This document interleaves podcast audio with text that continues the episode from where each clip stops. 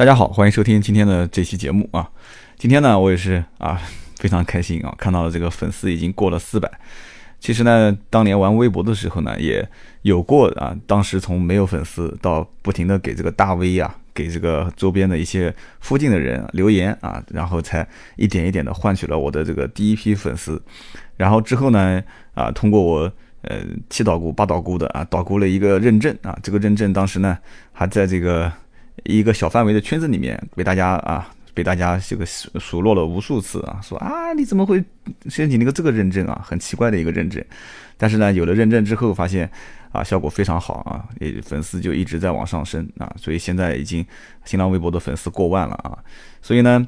我在想，其实这个粉丝这种东西呢，也不是大家非常要去关注的一个。呃，很重点的一样东西，但是呢，确实有了粉丝之后呢，我觉得对我做节目的这个动力啊，说句实在话，也是虚荣心的作怪，也确实是让我有了很多的这个源源不断的动力。那我们上一期呢，从啊上上上上上一期啊，从微型、小型、紧凑到中型车，我们今天呢，依然就是从中型车的啊这个级别再往上走一点啊，我们到中大型车啊，这个价位我们定在三十到一百之间。其实我们知道有很多的人啊，包括我听众当中，我一直以为这个听众群体绝对是属于偏年轻化啊，九零后啊，甚至于是零零后，有一些学生啊，或者是呃刚上班的上班族在听。但是我发现加微信的有一些人啊，应该我要喊他们是啊大哥啊，或者是叔叔伯伯啊这个级别，也在咨询我一些关于车辆的事情。其实我也很开心啊，也也也也觉得这个喜马拉雅能。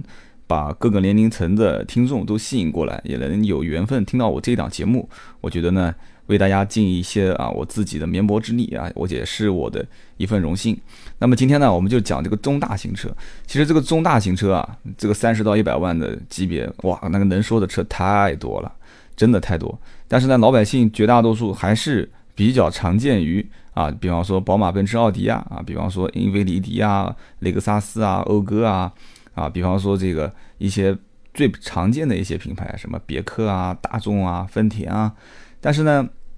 我说实话，因为在所有的车型当中，如果说是去找一个比较能典型的代表这一个级别的车型的话，我觉得老百姓看的最多的啊，大马路上面见到最多的就是还是德国的三剑客啊，奥迪 A6L、宝马五系、奔驰的 E 啊，奔驰的 E。但是呢，今天呢，我们就偏偏不说这三款车啊？为什么呢？因为这三款车要是 要是拿出来说的话，真的又说不完。因为这个里面包括他们的定价啊、让价啊，包括维修啊、保养啊。很多很多，包括他们当时啊你争我打啊，使的一些明招暗招啊，我了解的还是稍微多一点的。这个呢，以后大家感兴趣，我们哪一天我们专门出一期节目来跟大家扒一扒这个啊，宝马和奔驰之间啊，奔驰跟奥迪之间，奥迪跟奔驰之间啊，都干过那些什么样的事情啊？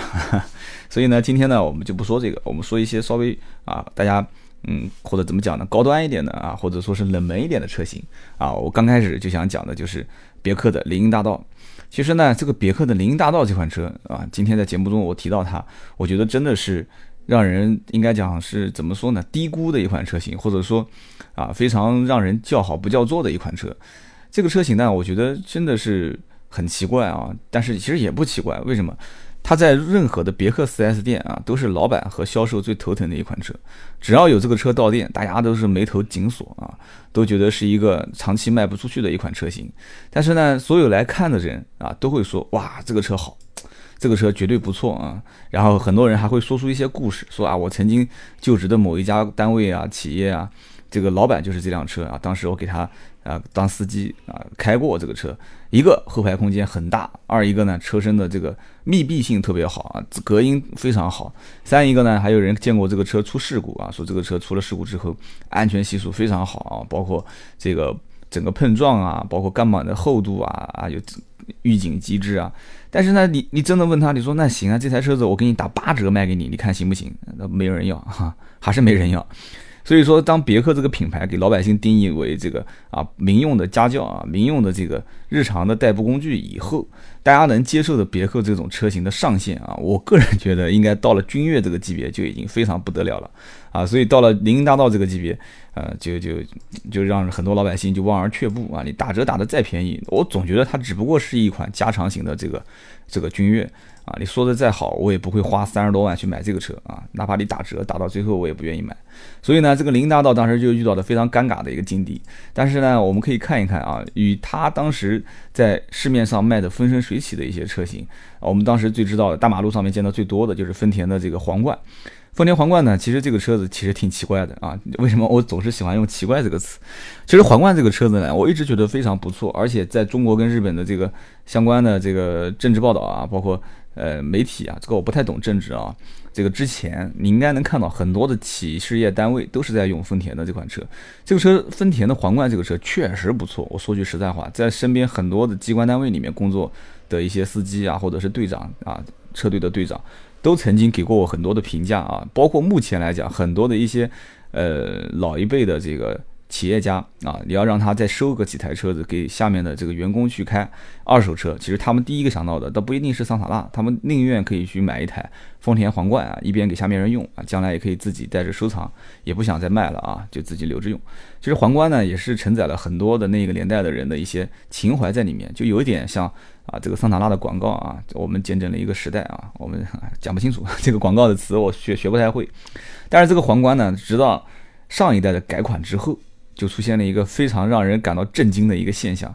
改的是奇丑无比啊！可能大家对这个是这个车型的审美观，我不晓得是不是一样。大家注意去看啊，注意去看这个皇冠的这个造型，丑的简直让人无法直视啊！我觉得老一代的皇冠，特别是越老的皇冠，我反而是觉得它的流线性啊，包括前面的大灯和中网，以及它的尾灯，都会觉得很简洁啊，让人看到很舒服。很庄重啊，四平八稳的样子。现在这个皇冠呢，特别是那个尾灯，我让我是百思不得其解。原来的皇冠尾灯就是很整的一大块，然后虽然说也没有 LED 的一些新的技术，但是呢，你完全可以把它的这种发光技术给重新改进一下，没有必要去改成现在那种样子，就是分体式的，很很让我不能接受。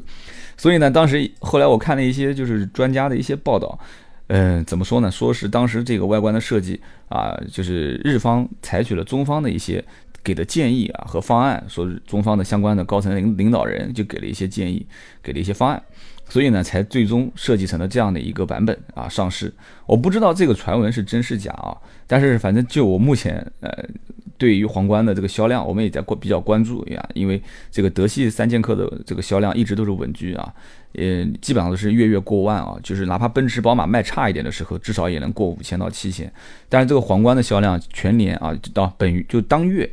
就一直卖的很差，都是在两千多、三千多的上下。所以说这个皇冠这一代在路上面就越来越少见，也让这个当时的一个明星车型。啊，到现在目前来讲的话，卖的不算太好，也有很多它其中的一些因素在里面，比方说它的发动机技术啊、变速箱技术都没有更新，包括它的内饰啊，换来换去，内饰无非就是把这个标从上面换下面，左边换右边。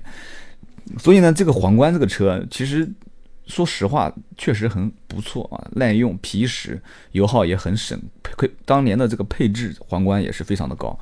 但是呢，在整个的现在目前这个时代，讲究车辆的流流线性造型，啊，讲究一些高科技的配置，讲究你每一次的升级换代都要有一些发动机、变速箱的，给人感觉到你在进步啊，没有原地踏步的这种可能。所以说，日本人当时在做车给中国人用的时候，他当时思想当中就有一定的劣根性。我记得当时是哪一个人说的，好像是丰田章男讲的，还是哪个人讲的？就是丰田集团的呃当家的就讲，他说其实中国人啊，你们不要太讲究啊。我给你四速啊，或者是五速的五个档位的这个变速箱就已经够用了啊！你们不要讲究什么六速、七速的那些，跟你们这个中国人目前这种水平来讲的话，完全没必要啊！你完全没必要。而且最让人感觉坑爹的就是日本的所有车型的生产线和国外的这个车型生产线是不并线生产啊，是不并线生产。其实呢，这个不并线生产的有很多种啊，不仅仅是日系车啊，还有包括其他的一些美系、德系也有不并线生产。但是呢，它生产工艺的标准，你比方说德系车，它还是按照德系的这个标准，由中方跟德方合资啊一起来生产。但是德国人会控质量啊，中国人你可以去控销量，这个两两方各自干各自的事情。但是呢，德系啊日系车它就不干这个事情啊，日系车它就是啊。中方你控质量啊，中方你控销量啊，我日方我就看你 所有的啊，在你在华销售的这个总量能给我挣多少钱啊，是以挣钱为目的的。讲白了就是啊，把这个中国人当成这个呃怎么讲呢？啊，又傻又有钱的这个凯子来宰。但是呢，说实话，这么多年通过日本人跟中国人打交道，你也能发现，其实日本车想在现在这几年挣到老百姓的钱已经很难了。非常难，所以说在整个的日系车的品牌当中，我今天就讲了一个皇冠。其实以后有机会，我们还可以讲讲其他的一些啊，你比方说像雷克萨斯啊、英菲尼迪啊、讴歌啊这些车型，他们是怎么去做市场啊？怎么去用服务去把原本啊只有一个月十几台销量的一个一个单位啊，慢慢的去做到了三十多、四十多啊，甚至能做到销量过百。但是呢，这里面还有一些让人感觉比较郁闷的一些品牌，比方说像凯迪拉克。凯迪拉克呢，其实，在在美国、在北美啊，或者在欧洲一些国家，还算是比较，特别是在美国，肯定是最受人待见的。在欧洲的话，还算是比较受待见，但是到了国内就完全不受待见啊，就变成了一个非常冷门的车型。也不知道是是因为这个 4S 店建的不够豪华，还是这个服务不够好，还是什么原因？但是呢，我通过跟身边的一些车主进行了解之后，我发现，其实大家对这个凯迪拉克的品牌，并没有说。啊，我不了解它，其实大家也还算比较了解啊，一个高端品牌啊，美国总统用的车，但是呢，你其实总统不总统和我中国人的这种理念完全搭不上啊。对吧？中国人讲究的是什么？要不就大家都认可的一种车型的品牌，比方说奥迪 A 六啊，这个车子你开到路上，大家都认可，成功人士嘛，对吧？政府啊，赋予了一种特殊的权利的象征啊，比方说宝马，宝马你就说我是暴发户就是了，无所谓，老子就是有钱啊，开个宝马啊。比方说奔驰大老板啊，老爷车，我就是尊贵啊，我我我就是给你一种就是啊比较比较这个就是怎么讲的名门啊，出自名门的这种感觉，我就是给你装又怎样？但是你凯迪拉克给人感觉就是几个字啊，油耗高啊，铁皮比较重啊，车子开起来呢，反正感觉也没有操控啊，没有特色，反正就是高端车吧，只能算是一个高端品牌。所以我花钱去买你凯迪拉克，你必须得让我觉得有些东西是值啊。所以呢，打开车门之后，有一些别克车主当场就惊呆了。这不就是我以前开的这个别克君越嘛？啊，不就是我以前开的别克车嘛？哎，所以大家就觉得很尴尬。凯迪拉克呢，其实我讲的也很有点太绝对了，但这真的是我身边的很多车主实际发生的一些情况。所以呢，凯迪拉克这个品牌在国内要想营销的话，就一定要像学这个雪佛兰这个品牌，从当时不受人待见，然后。就认准一个群体啊，比方说未来为我而来啊，凯迪拉克就比方说就只为啊某一个群体打造啊，只为出生于贵族打造啊，只为住啊某个这个高档的啊有文化的别墅区的这个这个车主打造啊，就你就只针对这个人群，什么什么这个土肥圆啊、土豪啊这些，你就不要跟他去啰嗦啊，不要啰嗦。所以凯迪拉克当时请这个莫文蔚做了一个广告啊，什么你知道什么叫六十六号公路吗？啊，其实这个六十六号公路是这个美国人的一个情怀啊，是一个非常具有创世纪的意义的一一个公路。这个具体的历史文化我不懂，但是我大概也能听，因为我也听过一些。这个呢，我也这里我也推荐一个广播电台啊，也是同行啊，当然也不算同行，他更专业啊，我们是屌丝纯业余的，叫糖蒜啊，糖蒜汽车，糖蒜汽车里面当时主持人就说的，他曾经去这个啊这个六十六号公路。沿途开了一下，看了一下当中的风风景，很不错。我觉得那一期讲的也非常的好。所以呢，我觉得你拿六十六号公路在中国人面前去讲说这个什么精神创始啊，创始人精神，勇于创新的精神，你对于中国现在目前啊，中国人闷声大发财啊，我我就是想挣点钱，不让人知道这种样的一个传统啊，或者说是。呃，我就想稍微低调一点，但是呢，我又想装一装啊，给别人知道我还是有那么一点财富和社会地位的。你凯迪拉克这种要做创始人、创先啊、开拓者这种称号不符合，所以呢，你卖不好也就正常了啊。不是你车子不好，真的，我今天真的要为凯迪拉克的车主说一声啊，真的不是车子不好，所以呢，就是。包括还有一些冷门的品牌，什么雷诺啊、讴歌啊，我们今天就不提了。其实真正的每一个品牌，在每一个国家，它都有它的品牌自豪感。那么我在节目最后呢，我可以跟大家再讲一款车，也是在这个级别。那我讲的就是长宽高啊，在这个级别。然后另外呢，就是我今天不说越野车啊，就说轿车。另外呢，也是在三十到一百之间的一个品牌。大家在想说，哎，什么品牌啊？你还有什么没说到的呢？对吧？中高端也有了，低端也有了。我告诉你，叫。玛莎拉蒂，那很多人说到啊，玛莎拉蒂怎么可能啊？玛莎拉蒂还有是三十到一百万的，你不要跟我唠了。玛莎拉蒂我知道的，这个车子跟法拉利的 4S 店都是放在一起的。我告诉你，还真的有它真的有，今年它就出了啊，就应该是去年就出了叫吉布里啊，我不晓得发音对不对啊，叫吉布里。这个小总裁啊，很多人都叫他小总裁，官方的很多的这个官方的学者都说了，你大家不要再喊他小总裁了，这个车车是有历史的，是有文化的啊，不是说我们把大总裁缩小了以后放个小总裁过来卖给你，不是的啊。但你说死了都没用啊，已经这个称号在很多人的这个嘴中，反正至少在我认识的很多已经订购这款车的车主里面就讲，我说你订的什么车？哎呀，别提了，我订了个小总裁啊，一说大家都知道了，就是讲的吉布里这款车，订车从。我记得我最早的一个啊非常好的朋友是去年的十一月份，当时这个车去预定它啊，我们不讲上市啊，就讲预定它，因为一三年十一月份的时候，在广州车展就已经发布了这款车型，预定它给的时间是明年的五月，然后后来 4S 店一再道歉，说实在达不到，要到明年八月，也就是说再过五个月啊，再过五个月他还不一定能拿到车，还不一定能拿到车啊。所以说这个车型能不给你加点钱就已经不错了啊，你就不要想什么降价的了。另外呢，吉布力这款车型呢，啊，也是跟我感觉跟很多的这些啊配备 3.0T 的这个涡轮增压车型的配置是一样的。其实很简单啊，就是 3.0T 的低功率的啊发动机，再配一个第二款啊 3.0T 高功率的发动机啊，然后第三款再给你配一个 3.0T 高功率啊外加四驱的啊，再给你加一点套件的这个这个这个这个这个这个。最顶配的这个配置，所以呢，就是玛莎拉蒂今年出的这款车型呢，让很多人啊唏嘘不语啊。我讲这个词，因为我中文是我的这个语文不好啊，不能讲中文，语文是数学老师教的。所以呢，这个它到底这款车子卖的好不好？其实我给的这个建议呢，就是它在目前玛莎拉蒂的销量当中应该算是好，但是你说你要想撼动什么奔驰、宝马、奥迪。应该说德系三剑客，或者说你去影响一些日系品牌，那我觉得日系你就不要影响了，人家量已经很少了啊！你想抢一部分德系品牌的车主，有可能，有可能。你比方说奔驰的 CLS 的车主，或者不呃这个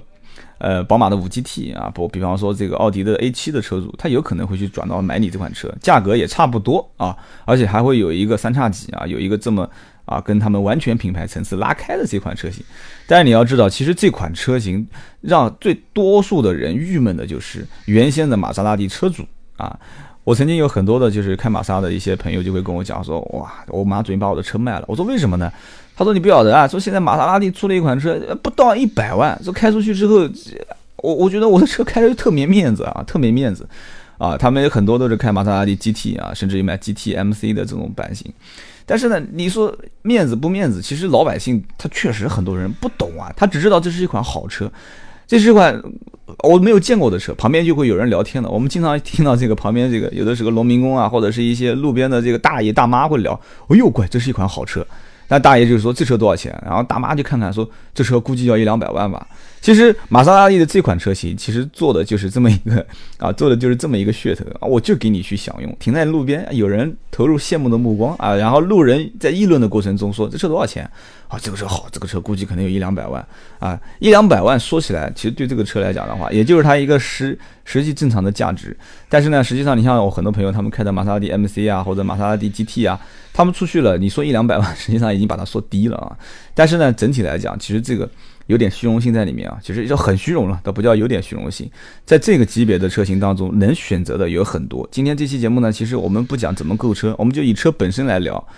车子本身来讲的话，其实真正你选择的时候，还是要以自身的一些使用习惯啊，不要光顾着面子。其实你要知道，你真正在选八十万的车型，买一辆 A7 啊、CLS 啊或者宝马五 GT 回去之后啊，养车的成本和你去养一辆玛莎拉蒂的这个。小总裁啊，基布里，你就后期你就知道了，这里面啊心酸啊，或者是欢乐啊，到底有多少？这个我们以前以后有一节 呃有机会的话，我们节目中继续再聊啊。但是呢，如果你身边真的有这样的车主的话，你可以去问问他，你不用多问，你就问他里面的一个零部件，如果要更换。啊，你比方说没有没让你花钱，你让他看一下当时的这个材料费和工时费是多少钱就 OK 了，然后再做决定你是不是买这款车啊。这只是我给大家一个小小的建议。当然有很多屌丝朋友就讲了，说你今天这期节目讲的不对，你到了后面你就整天就是讲的唾沫星子横飞，就是说这个什么豪华车一讲，我看你这个人一讲到这种顶级品牌你就很开心啊。的确是的，任何男人啊